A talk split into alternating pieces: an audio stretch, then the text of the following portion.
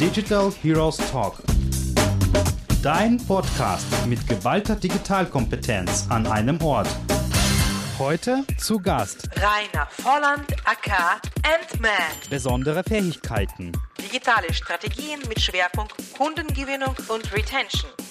Behavioral Science Kenntnisse. Tiefes Verständnis von operativen Prozessen in Unternehmen. Superpower. Konsequent aus der Sicht des Kunden denken. Hallo und herzlich willkommen zur neuen Folge von Digital Heroes Talk. Mein Name ist Lena Saldan und ich bin dein Host. Heute zu Gast ist bei mir Rainer Volland. Der Rainer ist der Managing Partner von Elloberatum GmbH. Das ist das Unternehmen, das sich mit der personalisierten Ansprache und Behavioral Science Themen beschäftigt. Und genau mit ihm spreche ich heute über das Thema Behavioral Science in der End-to-End-Kundenansprache. Hallo Rainer, freut mich, dass du heute dabei bist. Wir unterhalten uns heute über das Thema Behavioral Science in der End-to-End-Kundenansprache und du bist genau der Experte, mit dem man sich über das Thema wahrscheinlich stundenlang unterhalten kann.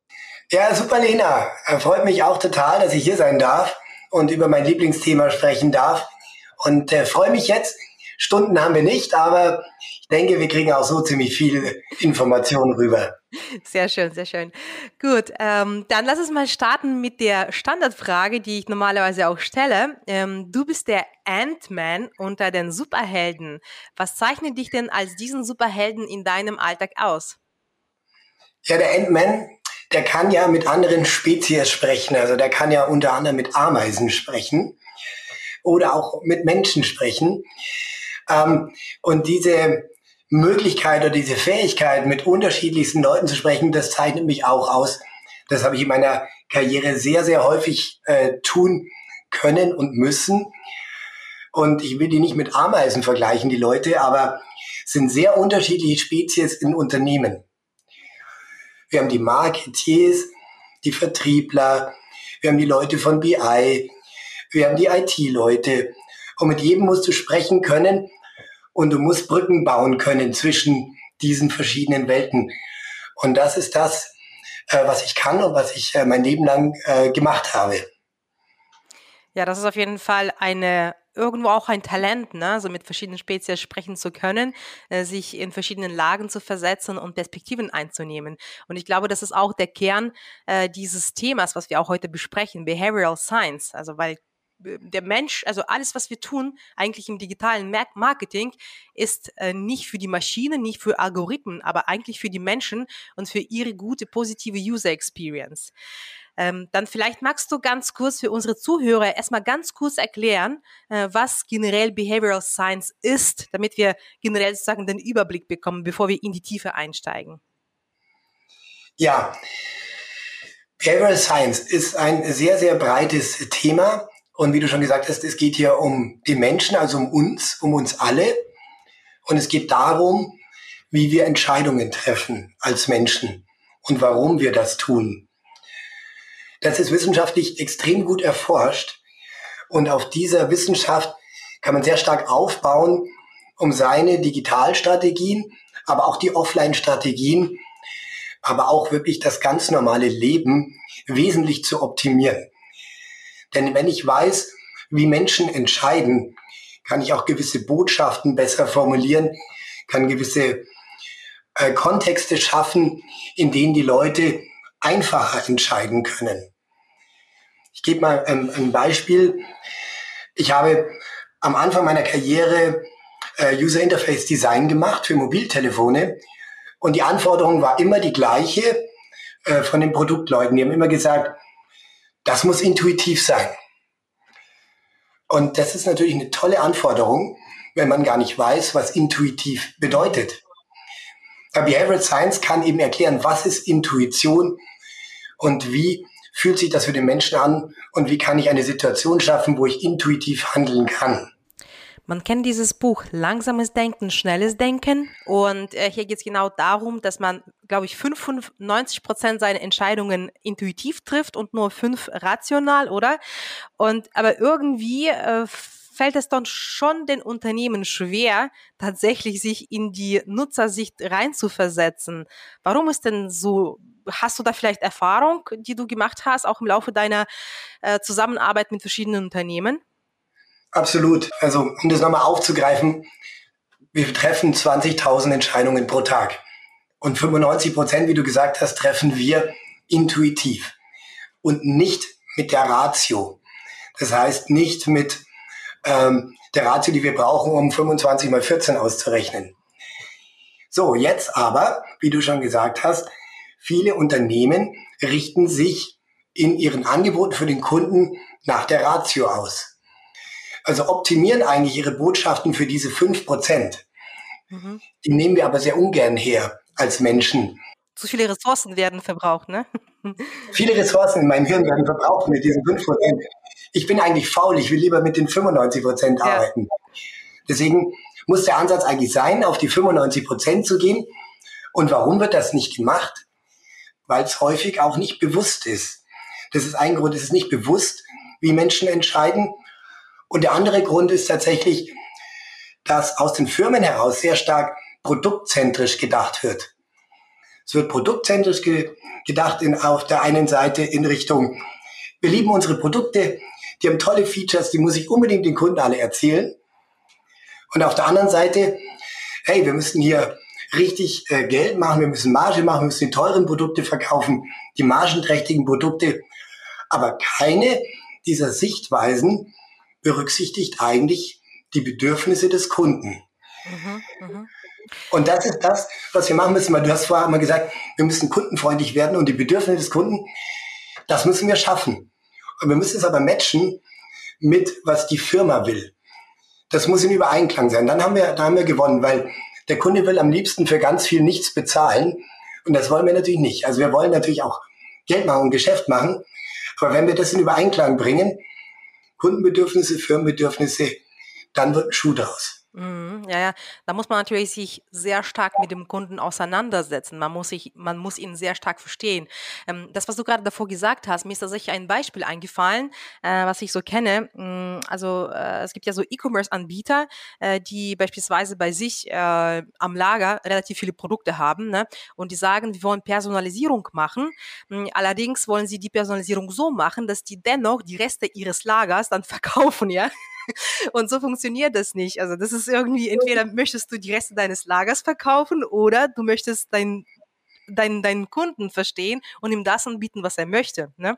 Absolut korrekt. Und ich meine, es gibt natürlich Schnäppchenjäger, die lieben es, Sachen reduziert zu kaufen. Ja? Mhm. Ob man das ähm, aus Nachhaltigkeitsgründen unterstützen sollte, ist was anderes, weil wenn ich nur was kaufe, weil es billig ist oder günstiger ist, dann ist es nicht häufig das, was ich wirklich brauche. Aber natürlich könnte man da auch ein gewisses Kundenbedürfnis befriedigen, ja, wenn man die entsprechend anspricht. Mhm.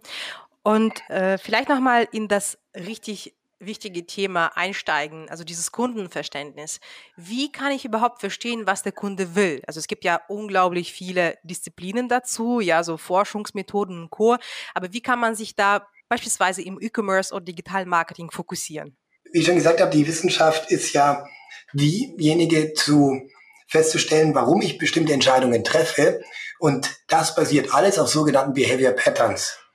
Das sind verhaltenspsychologische Grundmuster, die wir alle in unseren Köpfen haben und die auch, die sozusagen vorprogrammiert sind. Ich gebe mal ein Beispiel. Wenn du auf die Straße gehst, Lena, und du siehst zwei Leute und die gucken irgendwie so schräg hoch auf irgendein Hausdach, was machst du dann? Du guckst da automatisch auch hin. Du müsstest dich geistig zwingen, das nicht zu tun. Dieser Effekt, sehr gut erforscht, nennt sich Case Queuing und heißt, ich leite mit meinem Blick die Leute irgendwo hin.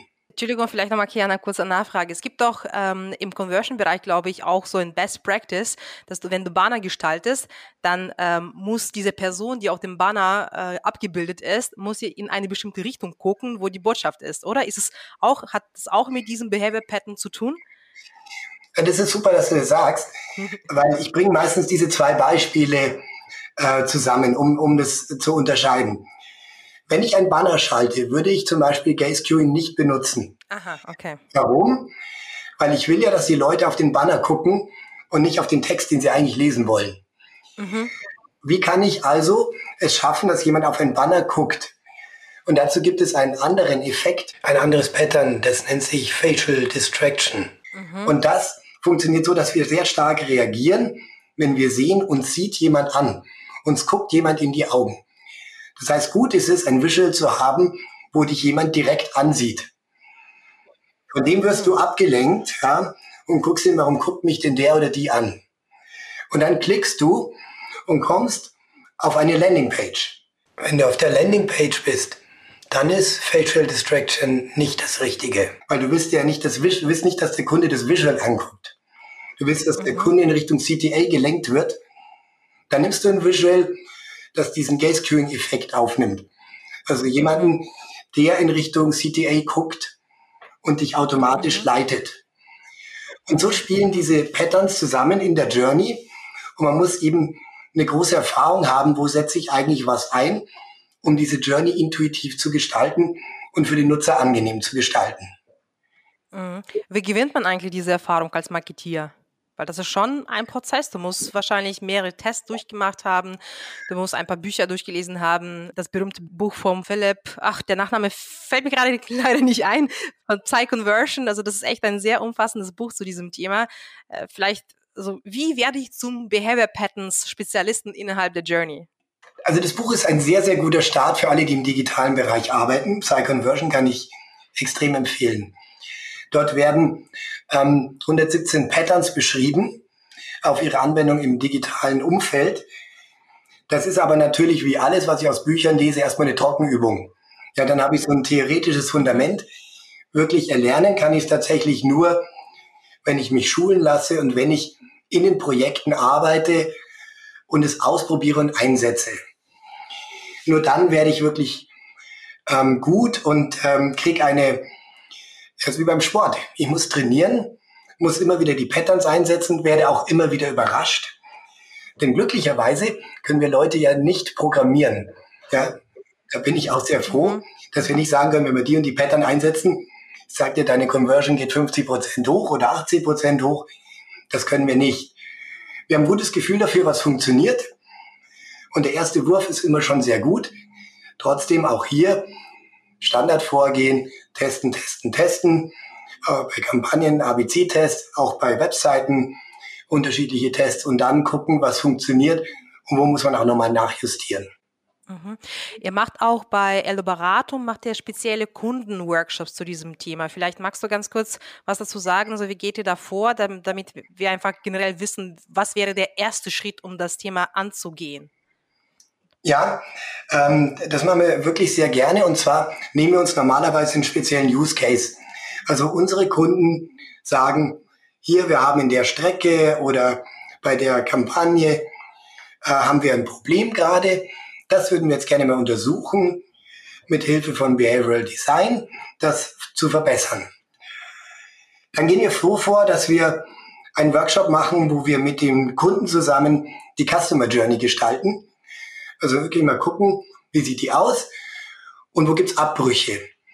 Eine sogenannte Engpassanalyse machen. Mhm. Da werden wir auch aufzeichnen, was sind denn jeweils die Kundenbedürfnisse in den einzelnen Phasen, was sind die Bedürfnisse der Firma, wie ich vorher schon gesagt habe, wo sind die Abbrüche. Und dann werden wir gemeinschaftlich Hypothesen erstellen. Was ist die Hypothese, warum hier abgebrochen wird?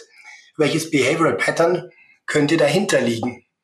Also zum Beispiel ähm, gibt es äh, Patterns wie Cognitive Ease, ja.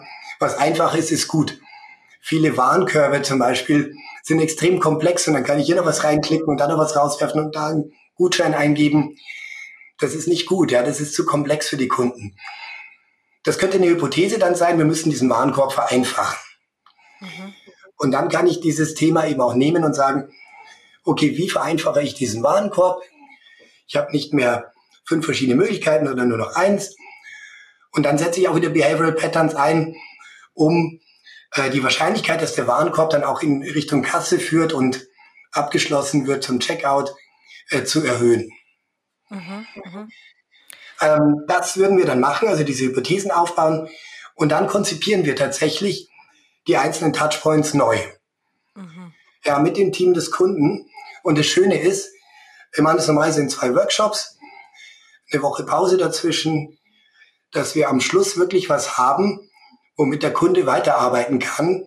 Ja, meistens sind das klickbare Mockups wirklich in High-Fidelity-Modus. Äh, High und äh, damit können die Leute weiterarbeiten, die Kunden weiterarbeiten, wenn sie wollen. Wir machen es natürlich auch gerne, das umsetzen und dann ähm, ja hoffentlich auch erfolgreich sein, wie ein großes Energieunternehmen in München sogar eine Auszeichnung dafür bekommen ja, hat für die neue Antragsstrecke. Wir haben tatsächlich äh, unter anderem mit eurer Hilfe diese Auszeichnung bekommen für den besten OVA. das stimmt. ähm, vielleicht noch mal eine kurze Frage. Also das ist ein mega systematisches Vorgehen. Also ich liebe überhaupt die Struktur bei solchen äh, Vorgehen. Ähm, also es ist natürlich immer ganz gut, gleich einzusteigen und zu testen, aber sich davor Gedanken machen, macht definitiv Sinn.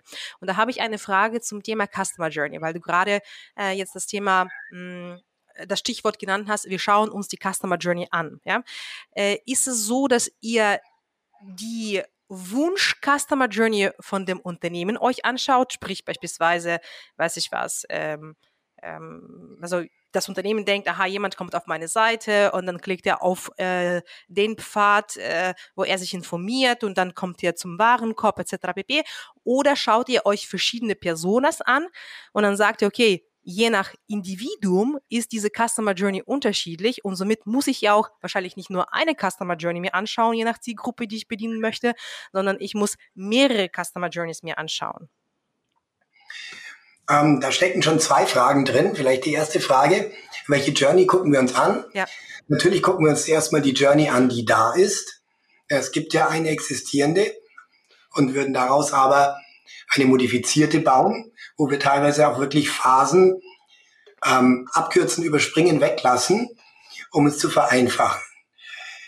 Und das, was du gesagt hast, ähm, welche Zielgruppen, welche Personas nehme ich denn als Grundlage für das ganze Design, das steht tatsächlich ganz am Anfang. Da ist es häufig so, es gibt entweder keine oder sehr generische Zielgruppen, was auch okay ist, weil Oft ist es ja so, dass äh, die Funnels, ähm, die Produktdetailseiten gar nicht so stark personalisiert werden können, auch vom technischen her. Äh, wenn das möglich ist und man hat verschiedene Personas, dann sind wir sehr glücklich. Dann können wir das auch für unterschiedliche Personas machen, für unterschiedliche Zielgruppen. Die müssen aber natürlich sinnvoll gestaltet sein, diese Zielgruppen und die Personas und die Technologie dahinter, um die Leute zu identifizieren und dann auch die richtigen Inhalte auszuspielen, die muss natürlich auch vorhanden sein. Kurze Frage vielleicht nochmal zum Thema Persona, weil es gibt so viele Meinungen zu diesem Thema. Ich hatte auch schon mal in meinen Vorgesprächen, also beziehungsweise in meinen Vorfolgen zum Thema Content Marketing äh, oder Affiliate Marketing verschiedene Diskussionen rund um das Thema Persona. Äh, wie sieht aus deiner Sicht eine ideale Persona oder Zielgruppengestaltung aus? Da so, dass ich damit gut effektiv arbeiten kann in allen möglichen Kanälen? Das ist eine ganz hervorragende Frage, denn es gibt ja auch sehr viel Ablehnung gegenüber Personas. Es gibt viele Leute, die sagen, geh mir bloß weg mit Personas. Ja, ja. Das kommt natürlich daraus, dass viele Personas äh, heißen hier, das ist Herbert Müller, der wohnt in der Vorstadt, hat einen Hund und ist 43. Damit kann ich natürlich überhaupt nichts anfangen. Das hilft mir nicht. Und es ist auch nicht die, die Wahrheit, die aus Daten erzeugt wird. Mhm. Eine gute Persona ist empirisch erhoben und mit Daten unterfüttert.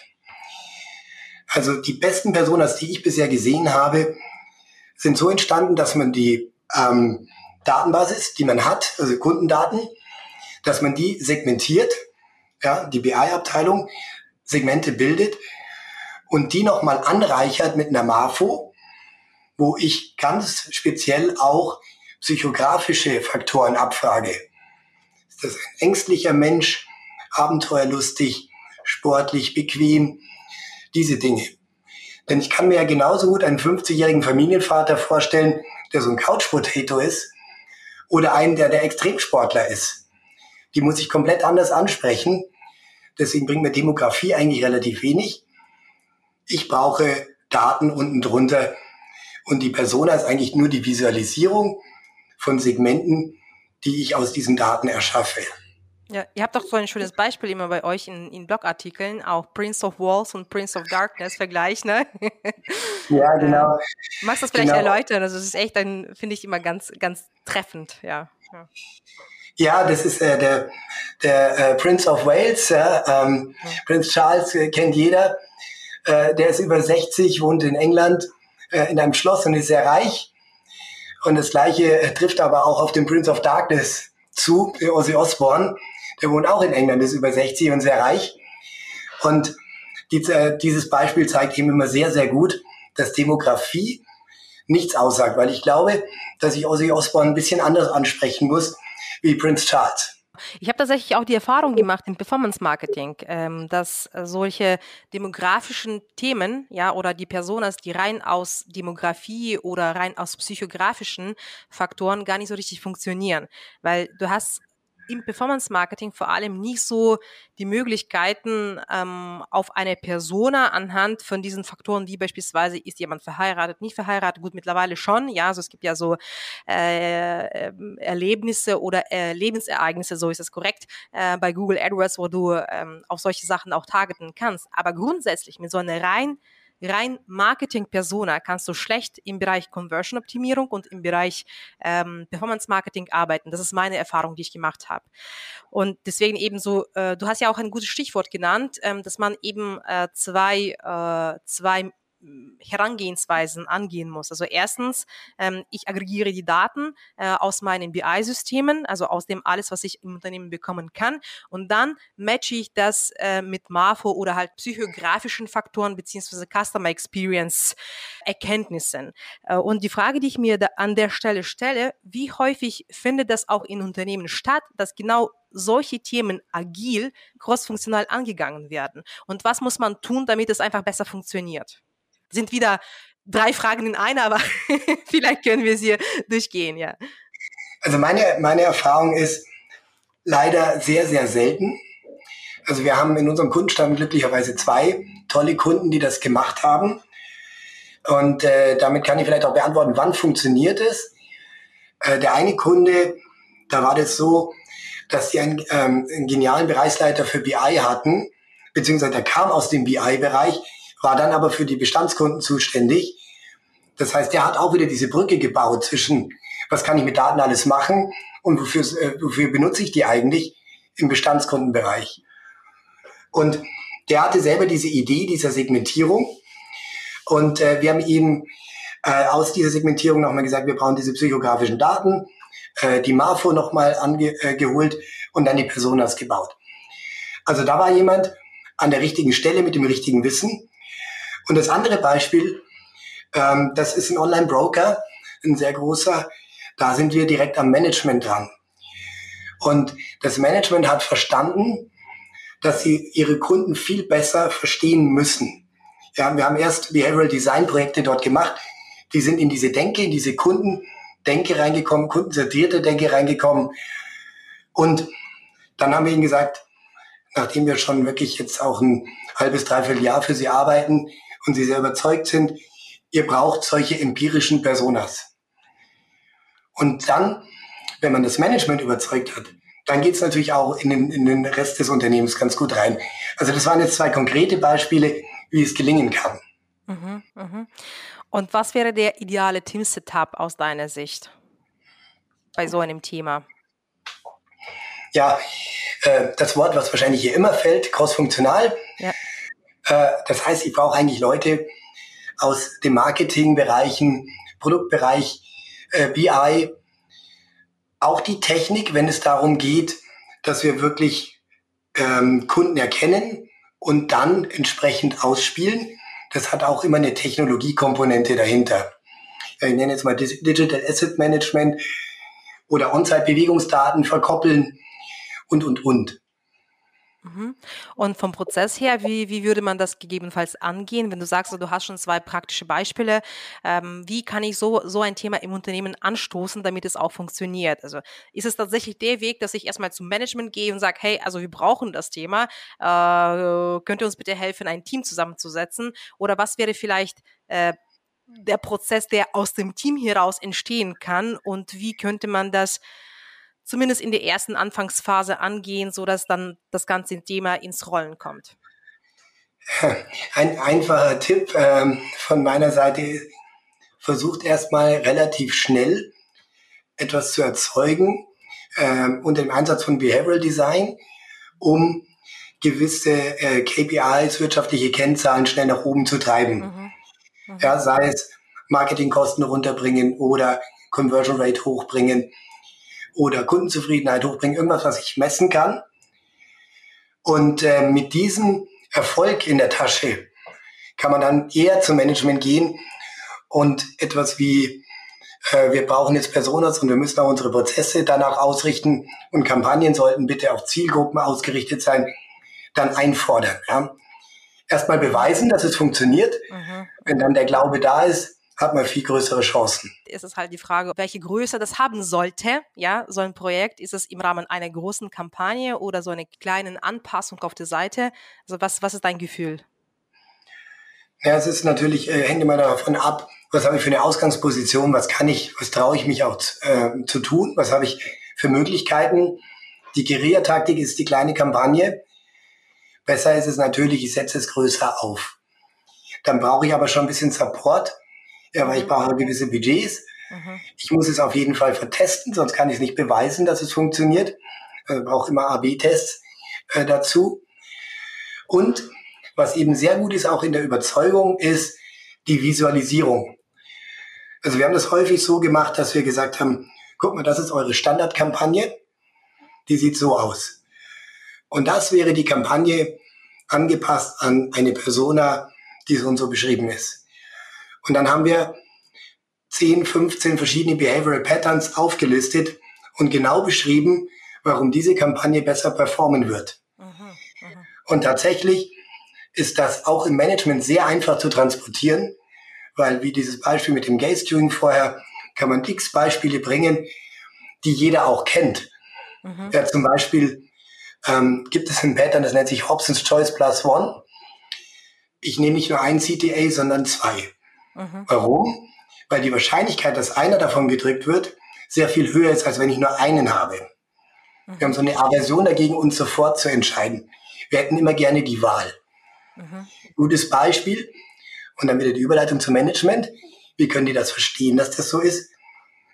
Welcher ähm, Kellner wird erfolgreicher sein im Upselling äh, von einem Nachtisch oder einem Kaffee? Der, der sagt, wollen Sie noch einen Kaffee? Oder der, der sagt, wollen Sie lieber einen Kaffee oder einen Kuchen mhm. zum Nachtisch? Mhm. Und das kann jeder verstehen sofort. Ja, ja. Ja, Wenn man okay. so mit diesen Beispielen arbeitet, kriegt man auch das Management sehr gut auf die Seite. Mhm. Okay, aber sprich, äh, wenn ich so jetzt mal ähm, an eine Kampagne denke, es geht darum, dass man, dass man zwei Optionen hat, aber nicht, dass man irgendwie zwei Call to Actions untereinander hat oder sowas, ne? Genau, man muss zwei Optionen ja. haben. Mhm. Okay. Man muss zwei Optionen haben, äh, um weiterzugehen. Das habe ich natürlich nicht ähm, in dem Werbemittel auf, auf Page. Mhm habe ich meistens auf der Landingpage dann und das kann im Extremfall sogar auf dieselbe Seite äh, weiterleiten. Ja, ob ich sage, ich will mehr Informationen oder ich will abschließen. Es kann im Prinzip beides auf die Produktdetailseite laufen, weil da kriege ich auch mehr Informationen. Aber wichtig ist eben die Auswahl zu geben. Mhm, okay, alles klar. Wir haben jetzt sehr stark über Kampagnen gesprochen. Äh, vielleicht, wenn wir so an Produktdesigns oder Product Launches denken, ähm, was wäre da äh, die richtige Methode, so ein Behavior Science einzusetzen? Ich habe das einfach so erlebt. Viele Produkte werden gelauncht, ohne sich davor auch Gedanken zu machen, beziehungsweise man denkt, okay, wow, also der Markt entwickelt sich jetzt so, wir müssen unbedingt jetzt auch mit einsteigen. Da wird ein Produkt äh, rausgebracht und davor äh, ist es auch ja irgendwo eine Lüge äh, möchte mein Kunde das haben oder nicht? Ne? Also was würdest du hier empfehlen? Den, zentralen Punkt schon angesprochen, möchte mein Kunde das haben oder nicht? Ja. Und das wird häufig, ehrlich gesagt, in neuen Produktentwicklungen vergessen. Ja. Sondern man ist begeistert von einer Idee, die man hat. Man ist begeistert von den Features. Man baut das Produkt und dann bringt man es in den Markt.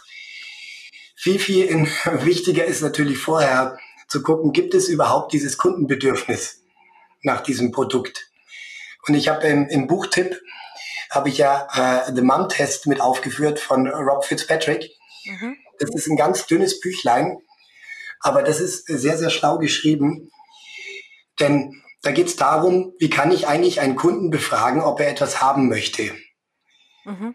Und wenn ich sage, möchtest du gerne dieses neue Produkt, was dir Problem XY löst, ja, dann wird er wahrscheinlich sagen, ah ja, finde ich gut.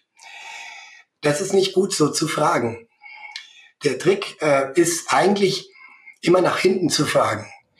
Hattest du schon mal konkret folgendes Problem? Wie hast du dieses Problem gelöst? Mhm. Wenn die Antwort ist, ich habe dieses Problem gehabt, die Antwort dann ist, ja, ich muss es eigentlich nicht lösen, weil so schlimm ist es auch nicht, dann kannst du eigentlich schon, brauchst du kein Produkt dafür zu bauen, du löst kein echtes Bedürfnis. Wenn aber geantwortet wird, ich habe mir zwei Wochen den Kopf zerbrochen, wie ich das hinkriege und habe es jetzt folgendermaßen gemacht, bin aber nicht ganz zufrieden, dann bist du auf dem richtigen Weg. Also immer nach hinten fragen, echte Ereignisse, was ist wirklich passiert, dann kann einem keiner mit Ja, würde ich mir auch, könnte ich mir gut vorstellen, antworten. Das bringt ja gar nichts. Mhm, mh. Okay, also sprich, äh, den Kunden erstmal verstehen, ihn fragen und erst dann äh, das Produkt bilden. Würde auch so eine Methode wie Design Thinking hier helfen? Also ich habe auch schon damit mal gearbeitet, so dass man erstmal so die ganzen Pains, Gains äh, versteht, so äh, und Co. Also Customer Jobs entwickelt. Ist es auch der richtige Weg, um äh, das Produkt zu gestalten?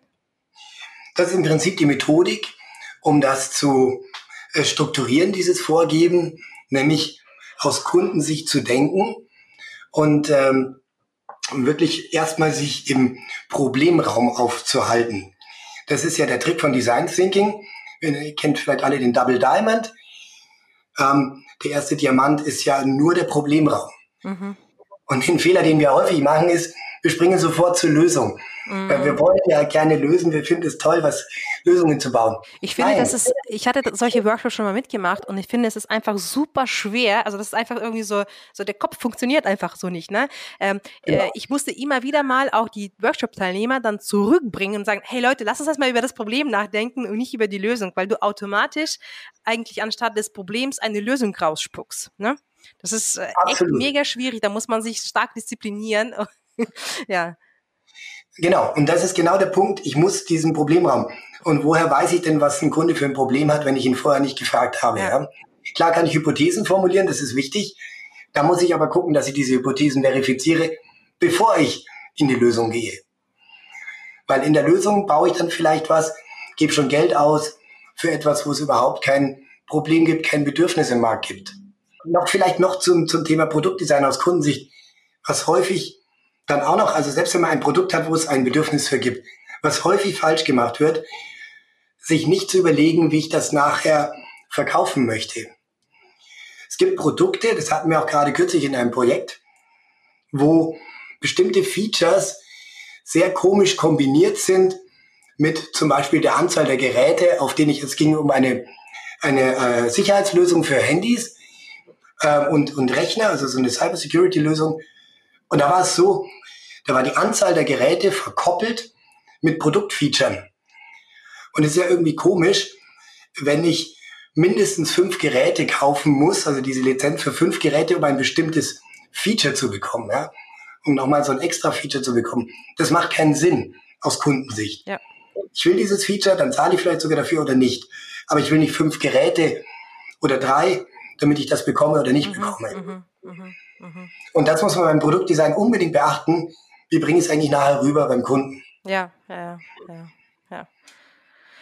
Ja, sehr spannend, sehr spannend. Ähm, wir haben jetzt leider nicht so viel Zeit, jetzt mal so tief in das Thema einzusteigen. Deswegen möchte ich über einen aktuellen Trend nochmal sprechen, äh, und zwar über KI-gesteuerte Personalisierung, beziehungsweise wie äh, kann ich eine 1 zu 1 Kommunikation mit Hilfe der aktuellen Technologien gestalten. Ne? Wie kann es gelingen, dass ich einen guten Marktag beziehungsweise einen guten äh, Tool-Setup habe, um meine ganzen methodischen Herangehensweisen zu unterstützen? Da gibt es ja ähm, mehrere Möglichkeiten. Der heilige äh, Gral ist ja sozusagen eine eins zu eins ähm, Ansprache des Kunden äh, zu haben, sei es äh, bei Kampagnen, da ist es vielleicht sogar noch einfacher. Aber wenn ein Kunde auf die Webseite kommt, diesen Kunden zu erkennen und dann personalisiert genau das Richtige auszuspielen. Das ist so der, der heilige Gral. Und äh, äh, das zu erreichen gibt es unterschiedliche Methoden. Das, ähm, wo aktuell die Technologie am weitesten ist, ist das Thema On-Site-Bewegungsdaten mit Bestandskundendaten zu verknüpfen, ähm, daraus Segmente zu bilden und dann anhand der Bewegungsdaten irgendwann zu erkennen, ja ziemlich sicher ist das jemand aus dem Segment X. Deswegen zeige ich jetzt das Produkt an oder ich zeige diese Botschaft an und personalisiere. Das ist so Stand der Technik, wobei das auch schon herausfordernd für, für viele Firmen ist, das einzuführen.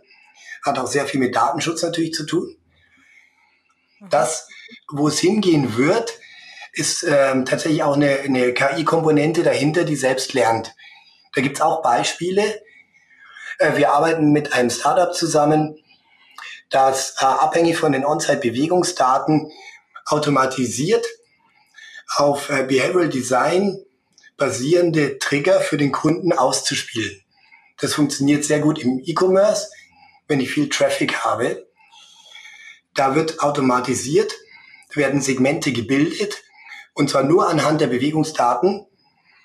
Und dann werden diese Trigger ausgespielt und sofort die Wirkung überprüft. Damit lernt die KI automatisch, funktioniert oder funktioniert nicht. Ja, Trigger können sein, Aufkleber wie Bestseller, am meisten angeschaut, am wenigsten retourniert, sowas in der Richtung. Mhm. Und ähm, daraus lernt die KI eben, was funktioniert, was nicht. Es gibt immer eine Kontrollinstanz, so dass man sehen kann, ist das optimierte System besser als die Kontrollinstanz, wo nichts ausgespielt wird oder, oder eben nicht. Und so gesehen hat die KI, eine KI braucht ja, wenn sie nicht, äh, braucht ja ein, ein, ein Feedback, ja, ob sie gut ist oder nicht gut ist, um lernen zu können. Und ähm, dadurch, dass ich sehen kann, bin ich besser als die Kontrollinstanz oder nicht, konvertiere ich besser oder nicht, habe ich weniger Retouren oder nicht, ähm, kann diese KI eben automatisch lernen. Mhm, mhm. Und wie, wie kann ich überhaupt diese ganzen Technologien in meinen aktuellen Toolsetup einbinden? Ich nehme ein Beispiel. Ich bin schon fortgeschritten im Bereich Personalisierung. Ähm, ich habe auch ein Tool für die Journey Orchestration, sprich beispielsweise, also ich, ohne irgendwie jetzt mal eine große Werbung für Adobe zu machen. Zum Beispiel, ich arbeite mit Adobe Test and Target Premium für das Thema Personalisierung. Ich arbeite äh, mit Adobe Tech Stack äh, für das Thema Orchestration. Wie kann ich noch weiter diese ganzen Tools einbinden in diesen ganzen Komplex? Wie gehe ich da am besten heran, um zu verstehen, was ich, ich überhaupt brauche? Weil es gibt unglaublich viele Tools auf dem Markt? Äh, super Frage und auch ähm, super äh, Brücke eigentlich zu dem, was wir vorher besprochen haben. Bewegen wir uns im Lösungsraum oder im Problemraum? Wir sollten auf jeden Fall immer erst nochmal in den Problemraum gucken und sagen, was will ich eigentlich erreichen? Mhm. Wo ist gerade mein Problem? Mhm. Ja, äh, viele Probleme entstehen ja gerade durch ähm, den Wegfall der, der Third-Party-Cookies ich brauche eine First-Party-Datenstrategie, die ich aufbauen muss. Daraus sollte ich mir eigentlich ein gewisses Zielbild bauen. Wo will ich eigentlich hin? Und das auch ganz gut beschreiben. Ja, ich will On-Site mit Bewegungsdaten, mit Bestandskundendaten verknüpfen können, um äh, zielgerichtet ausspielen zu können. Will ich das nur in Kampagne machen oder will ich das auch auf der Webseite machen? Was ist eigentlich mein Ziel? Mhm. Dann würde ich mir angucken, wie ist meine Architektur heute, was kann ich damit machen. Und daraus würde ich dann ableiten, okay, welche Systeme brauche ich eigentlich in Zukunft gar nicht mehr? Das ist nämlich auch ziemlich wichtig, was kann ich mal weglassen? Mhm. Und welche habe ich heute nicht, die ich aber eigentlich bräuchte? Mhm. Und dann kann ich überlegen, welcher Systemanbieter ist eigentlich der richtige für mich? Also wir machen das momentan recht häufig, so ein Vorgehen, so eine Bestandsanalyse, ein Future Stack aufzubauen, und dann wirklich auch in die Systemauswahl zu gehen. Und ich denke, ein System, was uns jetzt beiden auf der Zunge liegt, ist natürlich das Thema CDP, ja. Customer Data Platform. Ähm, die wird ja äh, sehr stark gehandelt als, das ist der Topf, der alle Datentöpfe zusammenbringen kann und aus dem ich dann richtig schöpfen kann, um die Kunden gezielt anzusprechen, um diese Daten auch zu aktivieren. Und die gibt's eben von verschiedensten Herstellern und da muss man gucken, ist Tilium für mich richtig, Adobe oder ist es ein anderes System? Alle haben Vor- und Nachteile Tilium kommt halt eher aus dem Tracking, Adobe eher aus der Vermarktung. Aber sie nähern sich konstant auch irgendwo an.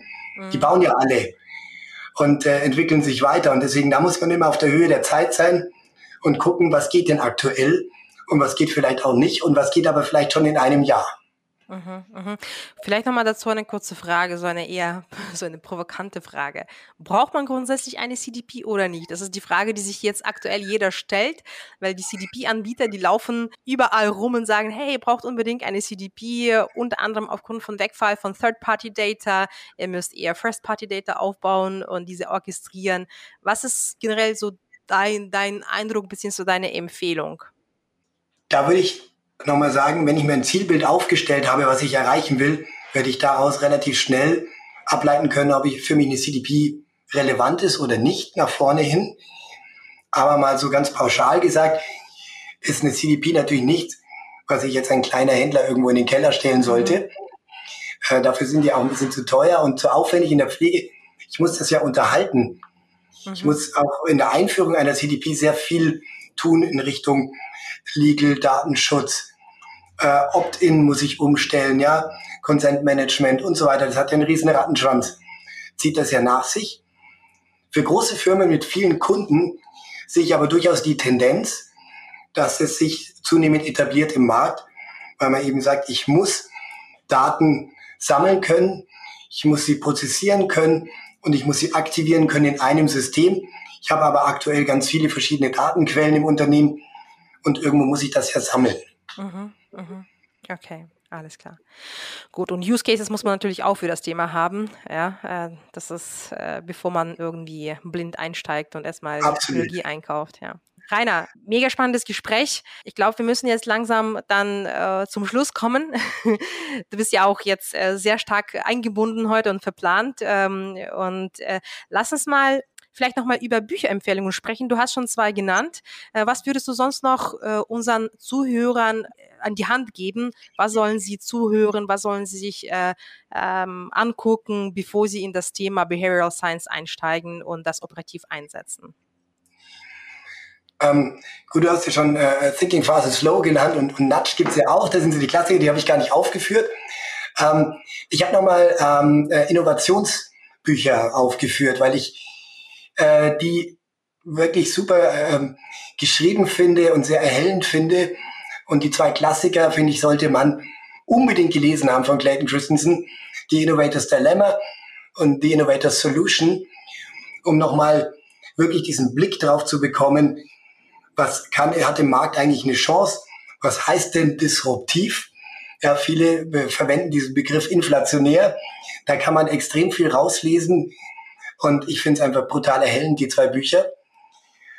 Und ein anderes Buch, was mich auch sehr geprägt hat, äh, muss ich sagen, ist The Lean Startup von Eric Ries. Ist auch relativ klein und schnell zu lesen. Mhm. Aber äh, die grundlegenden Botschaften da drin, die haben sich nicht überholt, meines Erachtens. Ja. Auch wenn mittlerweile jeder den Begriff MVP kennt, wird er trotzdem auch sehr inflationär eingesetzt. Ich finde, man sollte sich nochmal durchlesen, um zu sehen, was ist denn das wirklich, mhm. das Minimal Viable Product und nicht das Maximum äh, Viable Product, wie es manchmal in den Firmen eingesetzt wird. Also das kann ich sehr empfehlen. Ja, Genau, The Lean Startup habe ich auch tatsächlich vor ein paar Jahren gelesen und äh, also es geht sehr stark um Fail and Trial beziehungsweise performance-basiertes Denken und einfach mal ausprobieren, KPIs testen und Co. Also auf jeden Fall ein sehr, sehr gutes Buch für diejenigen, die auch, ja, äh, sagen wir so, handlungsorientiert sind und hands-on arbeiten wollen, genau. anstatt sich ja. viel zu viel Strategien auszudenken. ja. Absolut. Challenge Time. Jetzt noch die letzte Frage und zwar kommt jetzt unsere Challenge Time. Äh, wen würdest du nominieren, den ich unbedingt als digitalen Superhelden-Experten hier einladen soll? Ja, also ähm, ich weiß nicht, ob, ob, du den kennst, den Gründer von Disruptive, Rupert Bodmeier, mhm. wäre mein, mein Vorschlag. Und zwar deswegen, weil ich habe von ihm schon Vorträge gesehen, die ich mega genial fand. Das ist jemand, der digitale Innovation ganz toll orchestrieren kann, systematisiert einem beibringen kann. Wir hatten auch mal eine Schulung bei uns in der Firma von ihm, fand ich super spannend. Äh, einfach seine Art, die Art zu denken und die Einfachheit, mit der er komplexe Botschaften auch rüberbringen kann, äh, hat mich total beeindruckt. Also das ist richtig, richtig gut. Super, Rainer. Es war eine sehr spannende Diskussion. Ähm, ich habe wieder was äh, dazugelernt. Ich glaube, Behavioral Science ist etwas, was uns Menschen noch hunderte Jahre bewegen wird, weil das Thema äh, ist nie überholt aus meiner Sicht. Und äh, umso besser, dass wir darüber heute gesprochen haben. Danke dir. Ja, danke für die Einladung und hat richtig Spaß gemacht, Lena. Bis bald. Bis bald. Mach's gut. Ciao. Ciao. Digital Heroes Talk.